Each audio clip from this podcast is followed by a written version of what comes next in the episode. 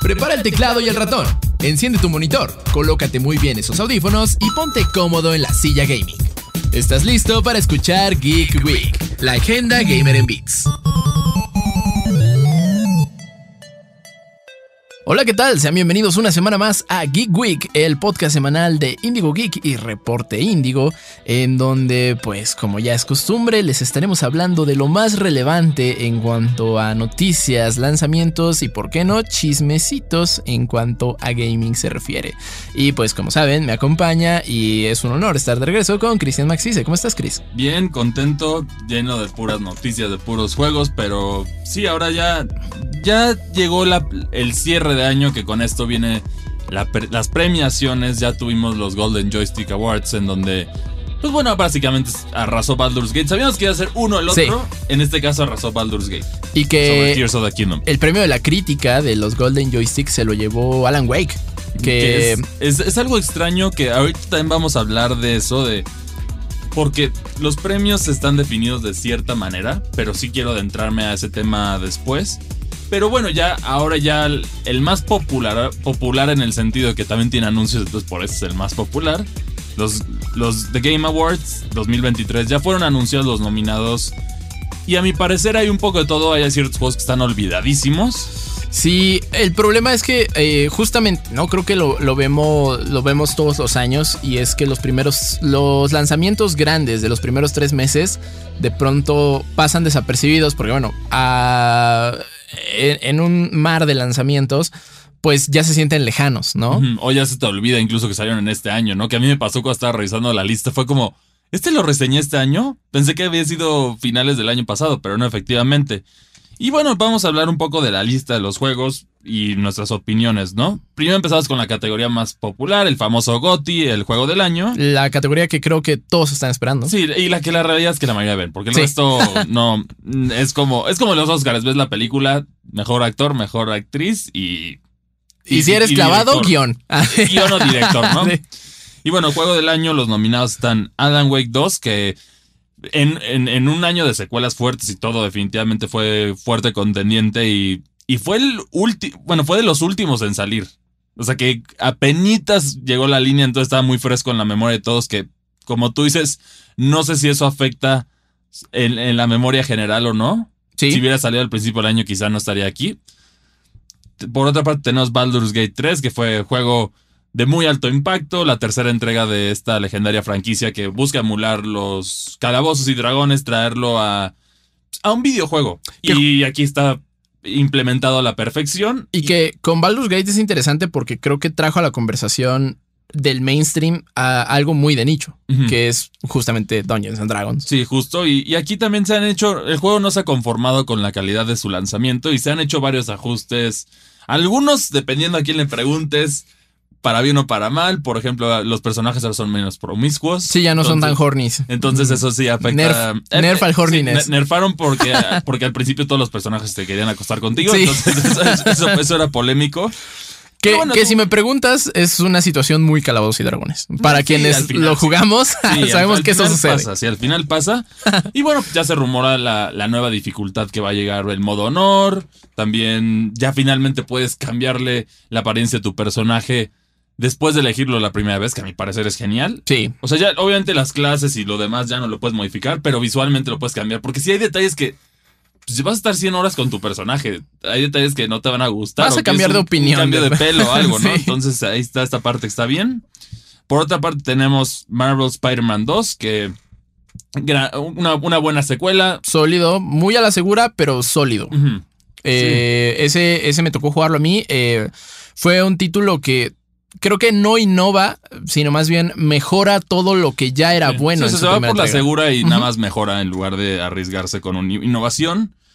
Otro, eh, bueno, el tercer nominado es Resident Evil 4, que es muy polémico, no por la calidad del juego. La calidad del juego está ahí, definitivamente es un gran sí, es un hecho que es bueno. Pero es un remake. Estamos hablando, entonces, esto no abre no abre la llave para, para, para remasters, para ports, porque aquí está muy polémico de acuerdo a la crítica especializada que esto lo, estuve investigando, los dos, hay dos remasters o, que entran en esta categoría que es una reimaginación o una recreación de un juego clásico o una, una versión completa que, llegaron este año y fueron mucho más aclamados por la crítica que Resident Evil 4. Que es el, caso de Metroid Prime Remastered, que es un juego también de muchísimo peso, entonces seguramente le iba a ir bien en la crítica. Y por otra parte, The Witcher eh, The Witcher 3 Complete Edition. Que en, en, puro número de calidad de crítica están arriba de esto. Entonces, ¿los tomas en cuenta o no? Que aquí empiezan las polémicas. Y luego, si nos vamos, también ahí tienes en cuestión de calificación, en una mayor base de aclamados, pues tienes a Cocoon, un juego independiente que está bastante alto. Tienes a, la nueva versión de Tetris que también está por ahí. Que en calificación están ahí. Uy, ah, bueno, primero, primero ahí me gustaría conocer tu opinión. ¿Tú qué opinas con esta nominación de Resident Evil 4 Remake? Yo siento que al ser remake no deberías de ponerlos. Porque, o sea, yo siento, esa es mi, opinión personal, es un gran juego. A ver, yo mismo hice la reseña. Sí, ¿te encantó? Me encantó el juego y lo sigo jugando. De hecho, lo sigo rejugando de vez en cuando. Pero es que al ser un remake, por más bien que esté hecho, ya es una idea que ya vimos. O sea, en teoría, entonces, ¿qué? Al final, The Last of Us, si tiene un remake, The Last of Us 2, si tiene un remake, puede volver a ganar el, Game of the Year, si ya lo ganó. No o sea, entramos en muchas polémicas. entramos en muchas polémicas, entonces, pues que se fomentaría jugártelas de seguro, pues vamos a sacar Ghost of Tsushima, bueno, vas a sacar The Last of Us 2 remake, vamos a sacar The Legend of Zelda Breath of the Wild remake en el nuevo Nintendo, pues vamos a jugarla a la segura porque sabemos que si quiere, para, para el, mérito de prensa en este caso está demostrando algo que es una época que se están buscando mucho las reimaginaciones de juegos clásicos, pero no lo puedes fomentar porque pues, está bien para los fans, pero aquí no lo puedes premiar en ese sentido. Al mismo, y hablando de Capcom, pues por la misma Capcom tienes un juego de impacto más fuerte que se llama Street Fighter VI este año. Claro. Sí. Entonces, hablando de ahí, ya si nos vamos por calificaciones de conglomerados de críticas, a ver, tienes muchos ausentes en esto, que bueno, Super Mario Bros. Wonder y Zelda Tears of the Kingdom son los que cierran la, lista de nominados del Game of the Year. Bueno, eh, sí, los vimos, particularmente Mario Wonder salió hace dos semanas, ¿no? Que fue Que están muy frescos en la memoria. Barridos llegaron. Pero aquí hablando de este caso, a ver, si nos vamos por, por conglomerados de críticas o por opiniones que no es la popular necesariamente, pues tienes ahí mucho más alto en, calificación que Super Mario Bros. Wonder y Spider-Man. Que de hecho Spider-Man, aquí es la polémica, no entra ni siquiera en los top 12 de juegos más aclamados del año. Uy. De acuerdo a Metacritic. Ese es un dato fuerte. Que sí es un gran juego. Está, si mal no recuerdo, está en el 8.5, 8.9, por ahí está. Wow, ¿en serio? Yo creí que yo creo que había logrado colarse a los nueve. Pero de ahí bajó después. Wow. Entonces aquí tienes, a ver, estabas hablando, tienes Xenoblade Chronicles 2, que está mejor calificado que Super Mario Bros. Wonder, que Resident Evil, ah, no, está, está igual que Resident Evil 4 y que Spider-Man.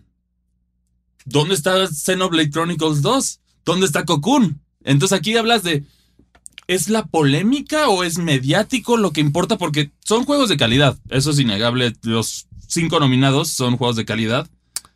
Pero, bueno, perdón, los seis juegos, los seis juegos nominados.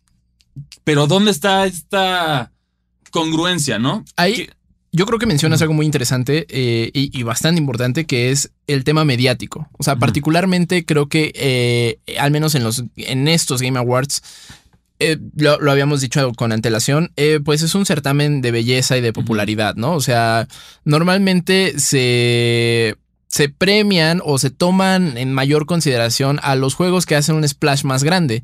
Con eso no quiere decir que Cocoon, por ejemplo, sea malo. O sea, Cocoon es, excelente. Como juego independiente, es un juegazo. Sí, Sí, eh, exactamente. Pero la bronca es que no hubo tanto splash como por ejemplo en años anteriores pues, eh, pues, con, el, mismo Call of the Lamb, ¿no? Y bueno, yo diría que el más el mayor ejemplo de un juego independiente haciendo ese splash fue Hades en 2020. Eh, Hades, que por cierto va a llegar a iOS a través de Netflix Games, por si les interesa. y, el mismo Stray, ¿no? Que, o sea, sí traía el apadrinamiento de PlayStation, pero, era un doble A. Sí, exacto. entonces yo creo que para evitarse este tipo de polémicas, creo que sí debería. O sea, yo, yo no estoy cerrado a que existan remakes en los, en los Game Awards, pero sí que exista un parámetro de tiempo. ¿Y a qué me refiero? O sea. Eh, a lo mejor 10 años. Justo eso. sí, Resident Evil 4 lo vimos en PlayStation 2 y, GameCube. Entonces, ya llovió. O sea, ya, ya hay tres generaciones de pero, por medio. Pero bajo esa lógica, si yo hago un juego de tres años, pero le hago una recreación majestuosa y todo para, digamos, un Breath of the Wild que todavía es relevante, no es tan viejo, lo, hago a la perfección, me queda impresionante al nivel de Resident Evil. ¿No merece la nominación? Esa es la polémica de, incluir o no remakes. O los incluyes todos o no. Y también, por otra parte, DLCs. ¿Cuántas nominaciones tiene Phantom Liberty? Que, ojo, es un gran DLC para un juego que se tardó tres años en llegar al punto jugable y lo que prometía al principio, pero por lo menos ya está ahí. Sí, sí, sí. Pero a ver, salió hace tres años. El Phantom Liberty merece las nominaciones que tiene porque es un DLC. Entonces, y ahí, estoy un poco más polémico, porque si, si fuera un DLC standalone, como lo vimos, o sea, como el mismo Ground Zeroes o, más recientemente Miles Morales. Miles Morales, que sí se siente como, como un standalone, DLC standalone, no hay tanta bronca. Y Call of Duty Modern Warfare 3. ah, bueno, esa es su propia cosa. Este, creo que no habría tanta bronca, pero aquí sí necesitas el juego base para poder jugar Phantom Liberty. Y ahí, ahí sí, para mí ya, yo sí ya pondré un freno de, oye, o sea, sí, Cyberpunk 2077 ha estado en constante cambio, ya no es el mismo que jugamos hace tres años, pero su oportunidad fue hace tres años. Sí, exacto. Y también aquí veo tenemos que es mediático por Idris Elba. Claro, que eso es parte de. Pero a ver, aquí en el debate de, de los remakes, regresando a esto, ¿por qué Metroid Prime Remaster no está nominado? Porque es un remaster. Pero tiene todas las. Tiene prácticamente muchas cualidades de un remake. O sea, no es un remaster hecho nada cambio gráfico, también hay cambio de controles, hay cambio de mecánicas. Sí, o sea, es un remaster hecho con muchas ganas, pero creo que sigue siendo un remaster. Pero entonces, ¿dónde marcamos la línea? Ese es el debate que, está aquí. Y por otra parte, tienes juegos que lo primero está este debate, ¿no? Con Resident Evil, que no, una vez más, no estamos negando la calidad del juego. Yo amo Resident Evil 4, me encanta. Pero aquí tienes Hi-Fi Rush que es un juego que está nominado a cinco categorías. Igual que Super Mario Bros. Wonder y The Legend of Zelda Tears of the Kingdom. ¿Por qué si es el tercer juego con más nominaciones por debajo de Baldur's Gate y Alan Wake que tienen siete cada uno? No lo metiste. Ah, no, ocho. Sí. Y tienes Spider-Man tiene siete. ¿Por qué no está considerado en la lista? Que aquí la polémica es cómo funcionan los Game Awards, ¿no? Porque vamos a hablar de esta categoría solamente y luego ya vamos a repasar rápido las otras. Pero al final la que la importa la mayoría de la gente lamentablemente es esta. Las demás son como de... Pues relleno. Eh, sí, relleno. Para cotorrear. exactamente. y para, pues, obviamente meter anuncios entre ellos. y para celebrar también hay diferentes juegos, pero al final la que le importa todo es esto. Generalmente son cinco nominados. Eso vale la pena mencionarlo. ¿Cómo funciona? The Game Awards este, el organizador Geoff Kinley, no, tiene nada que ver ni el consejo en la votación ni en eso. Hay 100 medios e influencers, o sea, total, que tienen un voto anónimo. Los influencers, pues la persona vota. Los medios, como lo hacen, es toman la decisión entre todos los editores de su respectivo medio, que incluye países México, Estados Unidos, Chile, Argentina, Brasil, o sea, si hay variado de todo. Claro y de ahí vas, hacen una, lista de los cinco. No, no hay un orden en específico, o sea, no es este, es este es mi gallo y los otros, es cinco. Y luego cada uno de ellos ya envía los votos para cada categoría. A los Game Awards ahí se hace el conteo y de ahí tenemos a los, obviamente los cinco que más salen dentro de la lista son los cinco nominados. Claro. Si hay más de cinco significa que hubo un empate. Que en este caso con los game, con el juego del año hubo un empate. La pregunta es quiénes empataron.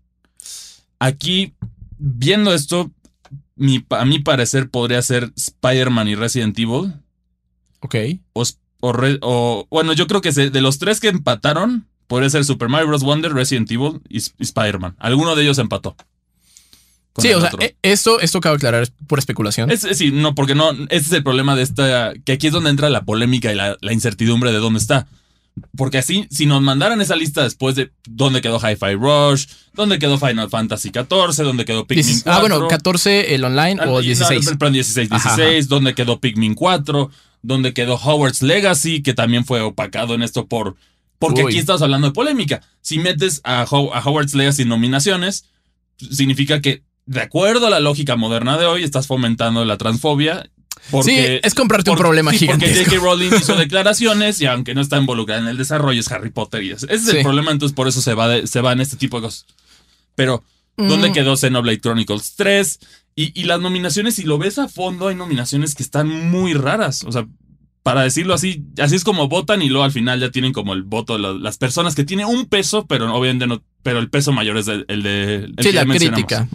o sea, digamos, que son 101 votos, ¿no? hablando hipotéticamente. Ajá. Un voto es de todas las miles de personas que voten por su juego, o 10 votos, lo que quieras que sea, y, la, y el peso es de los medios. Claro. El problema es que si estos medios tienen tendencia o tienen... o simplemente es subjetivo. Si les gusta algo, va a ser de eso. Y aquí el problema es que son solo 100. Sí, sí, no o se toman en cuenta otros. No, no falta eh, justamente lo que habíamos visto, ¿no? El Edgy que le dio una mala calificación a Tears of the Kingdom. Sí, por, hacerse el gracioso. o, hay otros que aclamaron un juego de más porque tienen una tendencia más a PlayStation o a Nintendo o a Xbox. Es parejo. Aquí, hay, aquí hay tendencias de todo y hay medios de todo. Esa es la realidad. Pero aquí es donde, donde entra o sea, algo como sin sentido. en algunas categorías está muy extraño. Por ejemplo, en RPG. RPG, que tienes a Baldur's Gate 3, que definitivamente sí. Final Fantasy XVI. Lies of P, que es más. Yo lo pondría como un Souls-like. Sí, que eso entra más en la categoría de acción-aventura. Ahí no iría Xenoblade Chronicles 3.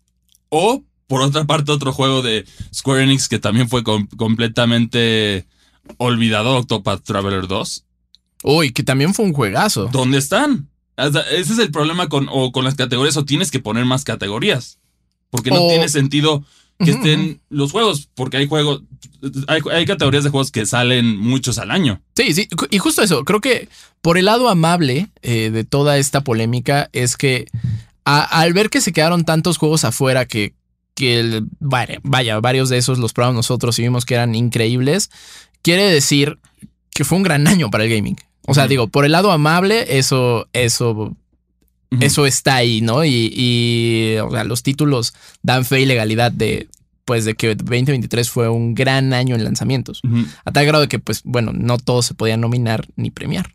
Sí, pero aquí entras en esta polémica, porque al final es, entonces aquí en Xbox ya sabes, la comunidad de Xbox está enojadísima. No, ahorita están prendidísimos. ya algunos ya reconocieron que Starfield quizá no era material el juego del año, ya dijeron, bueno, Starfield lo entiendo, pero Hi-Fi Rush no, ¿por qué no? Es, tiene las, las calificaciones altas, está, si mal no recuerdo, a la par de Spider-Man, más o menos. Sí, sí, sí. Es un juego de Xbox, entonces con que lo pusieras ya te quitabas de esta polémica que siempre hay, ¿no? Sí, y hablando de juegos justamente que se encuentran en el abismo del olvido, ¿por qué no metiste Minecraft Legends a estrategia? El juego es bueno. Sí, es, es, un gran misterio. O sea, bueno, que también salió, salió en, si no mal recuerdo, abril. O sea, claro, pues es un, es un título que pues ya salió muy, muy temprano este año, entonces pues que quedó en esa, en esa cesta de los olvidados. Sí, entonces es, extraño ver estos juegos que ni siquiera fueron considerados. Por eso, a, mi parecer, debería de haber un bot, o sea, que se hiciera transparente después, así quedaron los juegos. Y que de ese lado también, eh, pues justamente la, la uh, comunidad de Xbox anda prendidísima porque al menos en la edición Game of the Years que hace Geoff Kinley, que recordemos que esta, esta ceremonia ha tenido varios cambios. Eh, jamás ha habido nominado. Jamás ha habido nominado de Xbox. Sí. ahorita ya algunos pueden decir, bueno, es que ya, ya, ya, ya, tuvieron Skyrim, pero no, en ese momento. De un, ex, de un desarrollador en ese momento, first party de Xbox, no había. Sí, o sea, in-house de Xbox, exclusivo de Xbox. Sí. Que es, lamentable la situación porque se ha habido grandes juegos que a mi parecer sí merecían mínimo la nominación. Uno de ellos, Forza, Forza Horizon 5. Ah, sí. Porque si, si ya le hiciste el esfuerzo para meter a God of War en las fechas. ¿Por qué no Forza? ¿Por qué no Forza? Hay, hay varios casos así. Entiendo que hay otros casos que de plano no. Pero este año mínimo sí merecía la mención Hi-Fi Rush. A mi parecer, o sea, digo, no, no iba a ganar porque la realidad es que esta batalla es entre Baldur's Gate principalmente y Zelda si de milagro puede voltearla, pero la verdad no creo que le alcance a, Tears of the Kingdom, pese a que para mí es el juego del año. Uy. Pero eso, es una opinión. Yo no veo polémica si gana uno el otro. No, definitivamente no. O sea, no, no pasaría como. Ah, como, como. 2021. O sea, no puedes hacer el chistecito que gana Resident Evil 4. Ahí perderías todos, yo creo que todos los medios involucrados, que puedes ver abiertamente quiénes son los que votan. Está ahí en la lista. No, era una bofetada. Pierden la credibilidad 100%. Sí, sí, sí, sí. aquí la presión es, o sea, aquí es uno o el otro. No hay, yo creo que, sí, o sea, es, literal, es un duelo entre Baldur's Gate y Tears of the Kingdom y los demás están ahí para el rey, solamente. Sí, o sea, y porque, pues, por la foto y porque, son buenos. Y porque tienes que porque tienes que llenar la lista, ¿no? Pero bueno, ustedes cuéntenos cuál es su su juego favorito del año, que, que ha habido muy buena calidad. No, es que, insisto, 2023 no solamente fue de muy buenos títulos, también cabe recalcar que los seis títulos aquí mencionados en la categoría de juego del año tienen algo en común y todos son de experiencia de un solo jugador. O sea, bueno, si tú quieres Mario Wonder no, pero tiene multijugador, vaya, está enfocado no tiene, no, no tiene un enfoque a un juego de servicio ni a una experiencia online. Es claro, la gente está harta de eso y pues, es lo que siguen consumiendo. Queremos juegos de single player. Sí, no, igual en las otras categorías si te vas, tienes Armor Core, tienes también Star Wars Jedi Survivor, tienes a... Entonces tienes varios juegos de experiencia single, single player. Ese es, ese es el factor común aquí. Eh, eso y que también eh, son juegos que no tienen expansiones. O sea, que vaya, llegó y así como llegó, así es el juego. Únicos, la única categoría con, yo creo, con prácticas monetarias es la de deportes y carreras, porque pues, está ahí y ahí. Ah, ese y el, pues bueno, obviamente el de comunidad en línea, ¿no? Porque pues, es en línea. y otra categoría polémica para ya cerrar este tema, a mi parecer, es bandas sonoras. Uy. Bandas sonoras no sé cómo me siento al respecto de las bandas sonoras, porque hay ciertas bandas sonoras que se quedaron fuera de la lista. Estamos hablando de Xenoblade Chronicles 3, que, a ver, es una banda sonora hermosa. Y eso que me atrevo a decir que sería hasta mejor que la de Tears of the Kingdom para la nominación, porque la de Tears of the Kingdom tiene sus momentos, pero en la mayoría es el mismo silencio de Breath of the Wild. Sí, sigue con sonidos ambientales. Es el diseño del juego, pero no es. A ver, no estás hablando de Ocarina of Time o de Twilight Princess, que es esta orquesta que te están poniendo todo el tiempo. Skyward Sword también. Skyward Sword, que también es hermoso. Alan Wake, que es más, es de terror. Y también, para destacar y ya cerrar esto, muchos juegos de terror este año. Sí, y, la neta que bueno.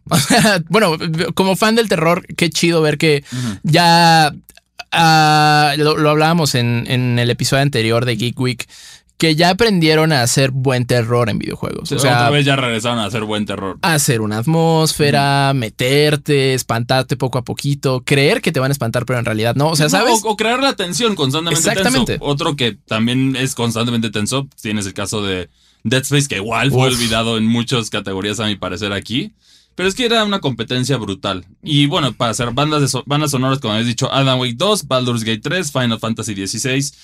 Hi-Fi Rush, que bueno, es un juego de música, entonces tendría que estar Obvio. ahí. Y Zelda Tears of the Kingdom, que yo en estos los. Yo creo que de los más flojitos, no es que sean malas, pero Alan Wake y Tears of the Kingdom me parecer. Son sonidos muy ambientales, sí. y metería yo ahí a Assassin's Creed Mirage, que ahí sí, se, ahí sí se rifaron, la verdad. Y metería a Xenoblade Chronicles 3, que también. O Octopath Traveler 2. A ver, el tema de batalla, el segundo tema de batalla de Octopath Traveler 2 para mí es de las mejores canciones de año en el videojuego. O incluso Bramble the Mountain King. También está. Ah, eso lo he escuchado. Es, un, es una banda sonora muy enfocada al, al folclore nórdico. Ok. Pero a ver, sólida. Es muy sólida y tiene muy buenas canciones. Hay muchas cosas que yo siento que se olvidaron ahí. Y Assassin's Creed Mirage una vez más si algo no le sale mal a los Assassin's Creed, a los Assassin's Creed de ningún tipo es la banda sonora. Siempre van a respetar la época y va a ser genial. Sí, la ambientación en Assassin's Creed es increíble. Y aquí, a mi parecer, sí merecía mínimo estar mencionado, porque también eso, es, la única categoría que yo creo que sí pudo haber ganado. Sí, y de hecho sí es cierto. O sea, Assassin's Creed Mirage está también en la cesta del olvido, ¿eh? Sí, lamentablemente es así. eh, pero bueno, pasamos. Ah, nada más por último, recuerden que la, esta ceremonia de premiación de los Game Awards se llevará a cabo el 7 de diciembre. Que nosotros la estamos grabando, estaremos transmitiendo en vivo. Sí, es correcto. Acompáñenos en el stream en vivo eh, de Default, en donde pues vamos a estar reaccionando eh, tanto a premiaciones como a pues como a los anuncios. Entonces se va a poner bueno. Sí, se va a poner, va, a estar cotorro y va a estar divertido. ¿Y qué, qué más hay para hoy, Chris? Bueno, por otra parte tuvimos el Indie World de Nintendo. ¿Qué es esta, este, esta presentación centrada en los, en los juegos independientes, no? Que a mi parecer hay dos puntos a destacar. Tuvimos un nuevo Shantae Ya era. Bueno, nuevo. A medias. Digamos que es a medias porque es, es un caso muy curioso porque no es. O sea, a la hora que tú ves el gameplay dices, bueno, ¿por qué eligieron ese estilo más anticuado? Eso que es Shantae Advanced Risky, Risky's Revolution. Así, Así es. se llama el juego.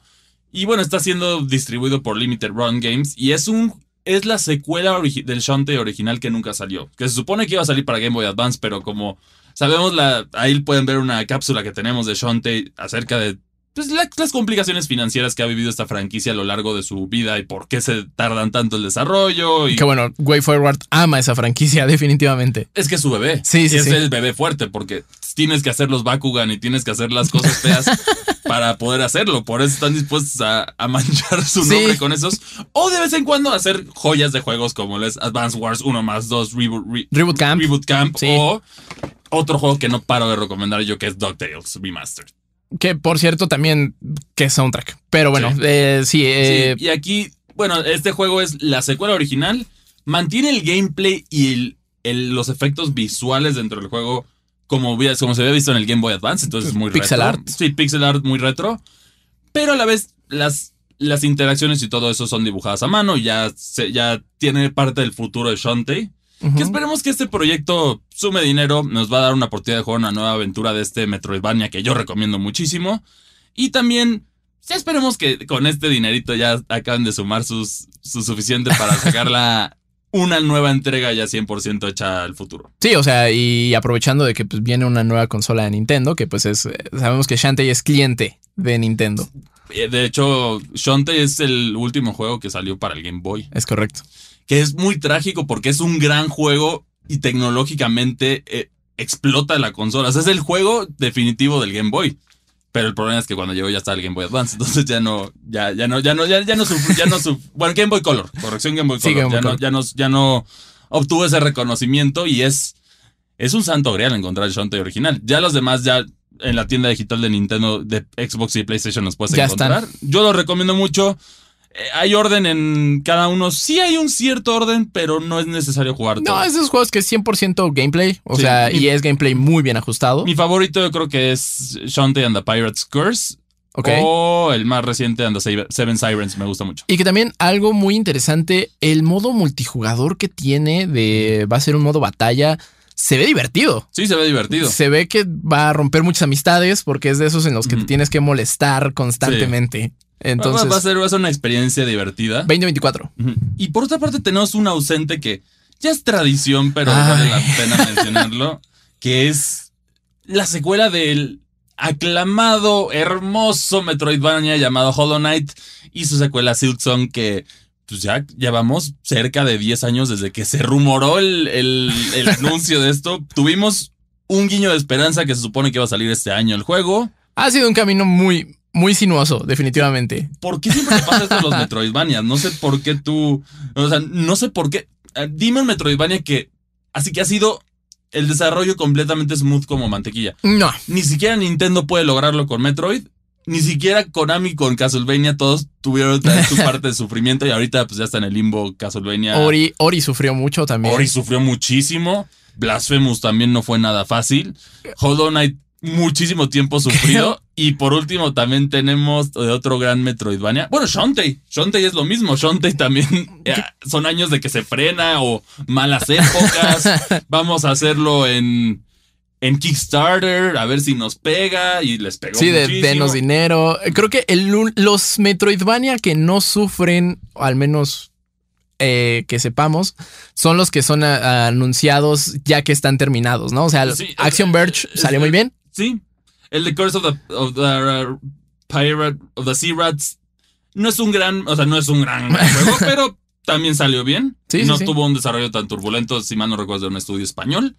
Pero, pero en ese caso, sí, es un género que parece que es turbulento. No sé si es la, la complejidad de conectar todo el mapa. Es que la, la- la mecánica de backtracking es difícil. Sí, porque tienes que. Tienes que hacer como que lo mismo en un área dos veces. ¿Y Ah, cómo exacto. resuelves el mapa? Y esto, o sea, sí es un desarrollo turbulento y por eso tenemos ahorita en el limbo a Knight en, los, en el caso de los Metroidvanias Pero- 2D. Pero si no es el desarrollo, es Unity cambiando sus políticas. Sí, o sea, parece, que, parece que los Metroidvania es un género que siempre rema contra la corriente. Nunca es tranquilo. O sea, tú cuando escuchas un plataformero que sufra mucho, a menos de que sabe, bueno, nos tomamos el detalle para No. pulirlo. Bueno, a menos que sea Prince of Persia remake de Arenas del Tiempo. Pero a ver, Mario, Mario nunca ha tenido un problema. No. Los juegos de acción y aventura también pueden sufrir de esto, pero yo creo que el peor es el Metroidvania. Siempre hay problemas y es, es como muy arriesgado. No sé si es eso. Por ahí tenemos ya rumores, por ejemplo, en el caso de Nintendo, me- tenemos el- un nuevo Metroid 2D en 2025, que no se sabe qué es, pero por lo menos es Mercury Steam, que ya sabe cómo hacer, cómo lo hicieron con Metroid Dread. Y Entonces, que fue muy bien. yo confío, yo confío. Pero ahora tenemos a Retro Studios retomando Metroid Prime 4 que sí, que esta es ya la segunda Sí, vuelta. y que recuerdas que Prime. este no es el mismo Retro Studios que creó la franquicia Metroid Prime, porque muchos se fueron a. De hecho, muchos se fueron a 343, los abandonaron, se fueron a Bungie, se fueron a otros, Uy. a otros, a diferentes lugares. Pero aquí también es. La pregunta, bueno, de esto es: ¿cuándo esperaremos Hollow Knight? Yo creo que para 25. Yo Mira. creo que para 25. Todavía queda, todavía quedan los anuncios de Game Awards. Sería la única esperanza. Si no Arriba ahí- la esperanza, Si no abuelita. lo veo ahí, es 2025. Y si no veo Metroid Prime ahí, es. Ya no sé ni qué onda con Metroid Prime también. Ah, O sea, creo que lo- justamente los tres esperados de la noche van a ser Hollow Knight Silk Song, Metroid Prime 4 y, Grand Theft Auto. Grand Theft Auto Que 6. bueno, Grand Theft Auto ya está más que cantado. Que seguramente es el anuncio fuerte. A menos de que lo hicieran por separado, pero. Yo creo que lo van a hacer por separado. Bueno, pero entonces. Porque pero Rockstar. Sí, sí, eso sí. pero, pero bueno, el, riesgo de Metroid Prime 4, para mencionarlo, es. Yo creo que no sale en el Switch. O sea, yo, yo ya estoy Uy. seguro que están sentados en Ni ese siquiera juego. de último título. No, yo creo que están sentados en ese título para sacarlo con la nueva consola día 1. Uy. O sea, lo mucho podría ser un Breath of the Wild, pero 90% de las personas van a comprar la versión de la consola nueva. Sí, como, pues como sucede con Breath of the Wild. Pero pues que también eso es cierto, ¿no? O sea, Breath of the Wild sí tenía que ser el último título de la Wii U porque tuvo. No tuvo, no tuvo títulos tan sólidos y tenías que darle No, algo. ¿Cómo? El, el Wii U tuvo los mejores títulos de Nintendo. Mm, o sea, sí, pero vaya, ¿estás de acuerdo que no puedes comparar catálogo de Wii U con catálogo de Nintendo Switch? Pero, ah, ¿cómo empezó? ¿Cómo levantó el catálogo de Nintendo Switch? A ver, el juego más vendido Sí, eso sí. de Nintendo Switch era, de, de- era el mejor Mario Kart, a mi parecer, que sigue siendo Mario Kart 8. Ah, salió en Wii U. Salió en Wii U. Sí, eso es cierto. Mm, Tienes también Mario Super, Ma- Ma- Mario Super Mario 3D World, que fue un gran juego Ok. también. Breath of the Wild, que fue tomado en cuenta su desarrollo para este juego, que también fu- fue un gran juego. Smash Bros. 4, a mi parecer, fue muy decente. Sí, sí, bueno, yo después llegó Ultimate y, y fue una Bueno, locura. sí, sí, sí. Bueno, no, y no, no, no, no le faltes el respeto al mejor plataformero de todos los tiempos, que es Ah, Donkey Kong Tropical, Tropical Freeze. Freeze. claro. Y, y bueno, también hay, de hecho, otra franquicia olvidada en Nintendo. Donkey Kong. Que el problema aquí sabemos que los últimos dos juegos fueron desarrollados por Retro Studios, pero están. No, ahorita están, a así full. Sí, están, están a están full. haciendo esto, entonces nos deja eso. Y, y para cerrar, también se viene mucho remake de, de Nintendo que ha sido muy sólido. Sí. O sea, yo les puedo decir de uno que solo voy a hablar cortito. Super Mario RPG. si hubiera salido un poquito antes, tendría nominaciones al GOTY. Eso, eh, así Wow. se los dejo, así se los dejo. No necesariamente el juego del año, pero como RPG, como banda sonora que regresa esta. La compositora original. Uf. Es precioso este juego. Y eso me emociona más por el remake de Paper Mario A Thousand Year Door.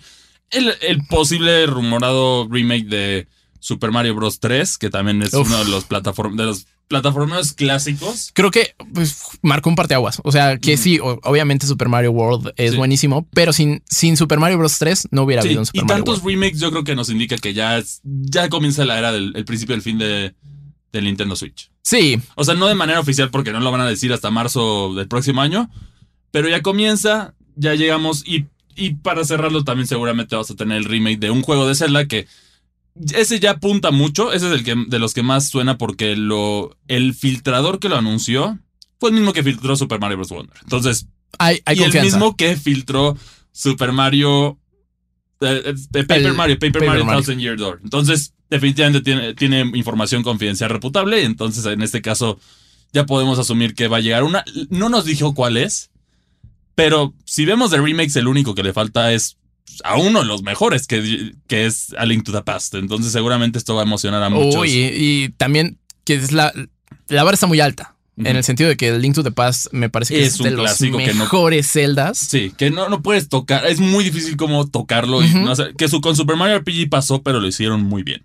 Que por cierto, ya está la reseña en Indigo Geek cuando escuchen esto. Sí, cuando escuchen esto ya va a estar disponible, que es wow, wow. Y no, la, la, música, es que no, no puedes hablar. Es un juego, es un juego de un legado muy importante y es me atrevo a decir que es de los mejores RPGs de ese formato clásico de todos los tiempos. O sea, yo lo pongo con los Chrono Triggers, con los Final Fantasy clásicos, es de esa categoría. Sí, definitivamente. Entonces vayan al canal de Indigo Geek MX porque ahí no solamente van a encontrar reseña, Chris eh, trabajó a marchas forzadas y nos trajo mucho contenido. Sí, sí, mucho contenido, incluyendo contenido post-juego, que ahí, ahí lo van a poder ver. Entonces, si, si se les queman las manos y quieren probar de ese delicioso spoiler, vayan al canal de Indigo Geek. Eh, eh, ya, ya por último, del Indie World, algo que sí vale la pena porque va a ser, o sea, es un juego clásico de los indies, pero va a volver ahora portable, que creo yo lo hace mil veces mejor. Eh, regresa Braid. Es un título que vimos en Xbox 360 hace mucho tiempo, eh, y, pero ahora ya va a estar en Nintendo Switch portátil y muy divertido. O sea, si les, si les gustó em, Prince of Persia, eh, Arenas del Tiempo, el clásico, eh, Braid tiene una mecánica muy similar y es muy, muy divertido. Entonces, sí, sí, hay juegos que pintan bien dentro del Indie World. Entonces, eso va a ser emocionante. Y pues ya, ya se nos acabaron los anuncios. O sea, ya, solo el 7 de diciembre y de ahí nos vemos en 2024. Sí, sí, prácticamente. Pues habrá que ver qué es lo que esperamos para este año. Pues sabemos por ahí está también la secuela de Blasphemous. Está en trabajo la secuela de Hades. Dragon's Dogma 2. Dragon's Dogma 2. Se supone que ya va a llegar. Pero si tú ves los juegos más esperados de, en la lista de los juegos más esperados de este año, como que ya bajó el hype mucho de este año. Sí, es que sí, el 2023 es algo que no vamos a ver, les voy a decir por qué, porque mucho fue que se retrasó de 21-22 y todo salió aquí. Claro, porque pandemia. Sí, la pandemia afectó muchísimo eso, entonces por eso yo creo que 2023 queda, quedará marcado como uno de los mejores años de los videojuegos. Definitivamente, sí. Entre los top 5 yo creo que sí entra sin problemas. Sí, de al menos sí, de, gaming moderno. Totalmente. sí, entra dentro de los top 5. No voy a decir el 1 porque ahí, ahí va a salir alguien rarito, va a salir así. No, porque el 98 tiene muchos juegos también. o sea, sí, por eso dijimos gaming moderno. Sí, hay, que separarlo, ¿no? Entonces, sí, así es. Y bueno, de recomendaciones, ¿tú qué juegos recomiendas que hayas jugado recientemente? De los de los nominados al Game, al Game of the Year o a las, categorías, ¿cuál tú recomiendas? A ti te tocó. Definitivamente. Adam Wake, ¿no? O Spider-Man. Sí, esos dos, ¿quién recomiendas? Eh, si tuviera que echar un gallo, o sea, para entre Alan Wake y, Marvel Spider-Man 2 para el juego del año, fíjate que sería Alan Wake. Em, porque, bueno, Marvel Spider-Man 2 es buenísimo, pero juega mucho a la segura. Y Alan Wake 2, eh, pues renueva por completo, o sea, le da una nueva vida al personaje, a la franquicia y Remedy Studios está haciendo cosas increíbles, entonces, eh, y te deja con muchas ganas, o sea, si eso hizo con Alan Wake 2, dices, oye, están haciendo Control 2, eso también va a ser una locura. Y que estén conectados, a mí me encanta, entonces...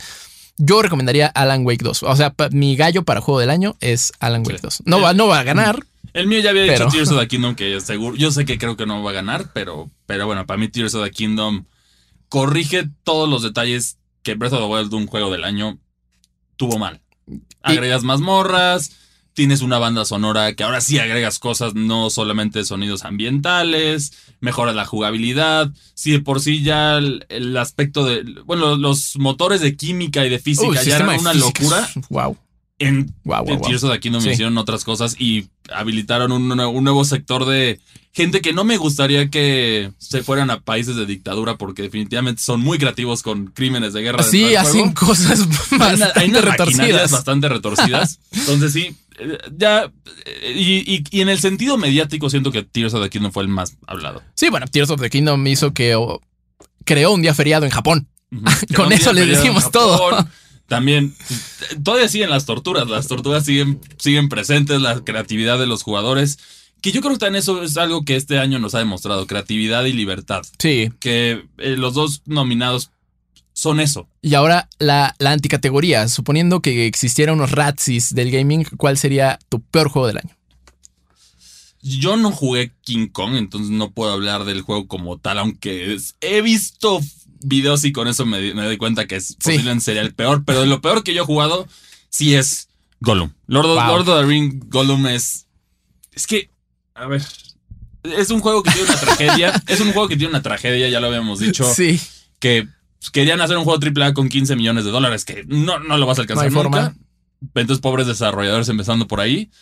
Y segundo, cuando un juego tiene una mecánica principal que no funciona bien o es aburrida, no, no es un buen juego. Voy a dar un hot take que ustedes se... Eso pasa con Death Stranding. Oh. Es aburrido. La mecánica, sí, visualmente Wow. impresionante, grandes, grandes actores que me encantan y todo lo que quieras, y Kojima. Pero es aburrido. La mecánica de juego es aburrida. Y, a ver, co- ¿cómo, o sea, para los que me quieran funar, entonces, ¿por qué en el Director Scott, si tan innovador era la jugabilidad todo eso, ¿por qué en el Director Scott lo único que hicieron fue darte herramientas para facilitar la manera de transportar todo? Eso es el Eso cierto. Scott. Sí, el, sí, el sí, Director sí. Scott es. Ah, ya no tienes que jugar el juego. Ya simplemente usa estas opciones y disfruta de la historia. ¿Te acuerdas que caminar estaba de hueva en este juego que se trata de caminar? nuestros- ahora es, esa es la realidad. Yo sé-. Y, y bueno, para cerrar aquí un, un comentario de Sauceo tal muy divertido de nuestro colaborador, que Xbox no va a ser nominado a los Game of the Year Hasta que salga el juego. hasta que salga el juego de Kojima. Sí. ¿Por qué? Porque Kojima es Kojima y tiene ese peso mediático que hasta un Death Stranding puede ser nominado al juego del año, que yo no lo entiendo. Y es amigazo de Geoff Kinley, se sabe. Sí, ese es el problema de esto. No hay, no hay una. No hay una. No, en este medio no hay una opinión imparcial.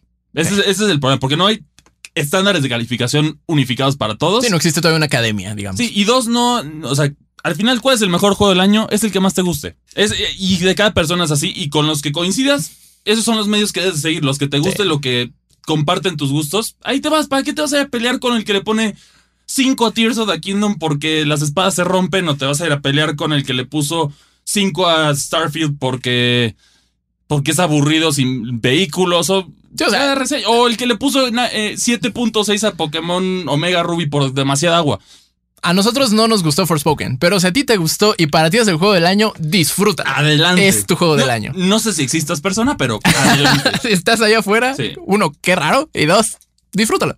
O sea, porque de eso se trata el gaming, ¿no? De pasarla bien, de disfrutarlo y definitivamente 20 2023 no importa quién gane a juego del año, quien ganó definitivamente Fueron fue el gaming gamers. y Los los gamers, gamers. sí. 100% de acuerdo. Sí. Y Chris. más por también la, para hacer la lección que le dimos a las empresas que abusan de los juegos de servicio. Sí, por favor, ya hagan juegos de experiencia de un solo jugador bien escritos y bien calibrados. Eh, pero ahora, Chris, si, si alguien quiere ir a debatir contigo respecto a este hot take de, Ko- de Kojima y Gollum, ¿en dónde te encuentran? A mí me encuentran en Twitter como arroba cristianmac62. Y sí, sigo diciéndolo y lo digo abiertamente, Death Stranding es un juego aburrido. Es, Sí. La historia es buena, sí, Sí, sí, sí lo doy, pero es aburrido. Sí, sí lo ¿Y está. a ti dónde te encuentran, Eri? A mí me encuentran en Twitter como arroba sir-bits. Por favor, no se olviden de seguir a Indigo Geek MX y Reporte Indigo en todas las redes sociales. Eh, también no se olviden de marcar las fechas en su calendario el próximo jueves 7 de, de diciembre. eh, justamente a, a las 7 de la noche, 7 de la tarde, es que pues bueno, estaremos haciendo nuestro co-stream de los Game Awards. Pues para eso, para seguir disfrutando de, de este hobby que tanto nos encanta y que pues luce bastante sano. Eh, muchísimas gracias por acompañarnos. Nosotros nos escuchamos la próxima. Nos vemos. Escuchaste Geek Week, una producción de Reporte Índigo.